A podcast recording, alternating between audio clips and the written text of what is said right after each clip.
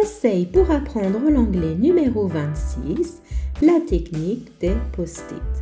Tip to learn English number 26, the post-it technique. Hello and welcome to my podcast. Bonjour à tous et bienvenue à mon podcast.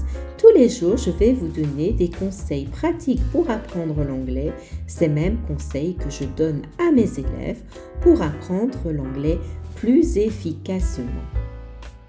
Alors peut-être que vous avez vu euh, le film Les Petites Victoires, un film avec Michel Blanc.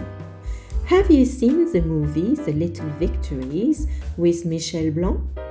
C'est un film qui parle en fait d'une personne analphabète, Michel Blanc, enfin c'est-à-dire qu'il ne sait pas lire et écrire, et qui retourne sur les bancs de l'école. It cast the character of Michel Blanc, who cannot read and write and goes back to school. Et Michel Blanc, dans ce film, d'ailleurs c'est un très beau film, je vous conseille d'aller le voir. Dans ce film, donc, il, il avait mis des post-it partout dans sa maison euh, en français. Donc, euh, l'idée c'est de pouvoir lire sur tous les objets de la maison, partout dans la maison. So, in this movie, Michel Blanc, and I really recommend that you uh, see this film because it's a very nice movie. He put post-it everywhere in his house on everything. The difference of piece of furniture, in all the different rooms of his house, everywhere. Donc dans toutes les pièces, sur toutes les meubles, sur toutes les choses, il a mis les post-it. What about if you do the same in English? Et si vous faisiez pareil en anglais? vous mettriez donc des post-it sur tous les éléments qui vous entourent. Déjà, un, vous allez devoir vous dire comment est-ce que ça se dit en anglais. How do you say it in English? Vous allez utiliser un dictionnaire. You're going to use a dictionary. Tout cela, c'est proactive. You're being active in your learning. Et tout cela, c'est bon. Puis vous allez donc mettre ce post-it sur la chose et l'idée c'est que vous, vous allez, chaque fois que vous l'utilisez, chaque fois que vous passez à côté, vous allez donc dire le mot. Every time you use the item, every time you walk by, you will repeat the name.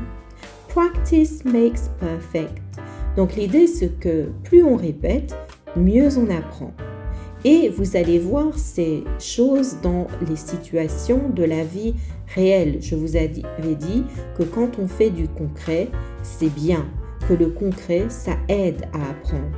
Le fait de voir que cela a de la valeur dans notre vie de tous les jours, que c'est concret, ça nous aide à nous dire oui, ça sert en effet à quelque chose.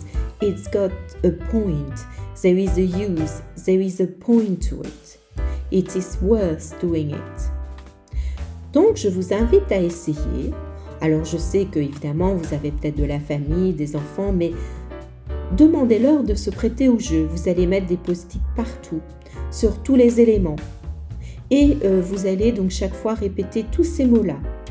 Combien de temps va-t-il vous falloir, vous pensez, pour apprendre tous ces éléments? Vous allez voir que vous allez les apprendre vraiment rapidement et je pense durablement. So you will see that you will learn these new items fast and durably. You will keep them in mind for longer. Donc ça, c'était mon conseil numéro 26 pour apprendre l'anglais, la technique des post-it. J'espère que cela vous a été utile. Je vous invite également à aller visiter mon site apprendre l'anglais rapidement.fr où vous pouvez télécharger gratuitement votre guide de l'apprentissage de l'anglais, un guide de 50 pages qui a été fait pour vous, pour vous aider. I hope this is useful. I'll see you tomorrow. Bye bye for now.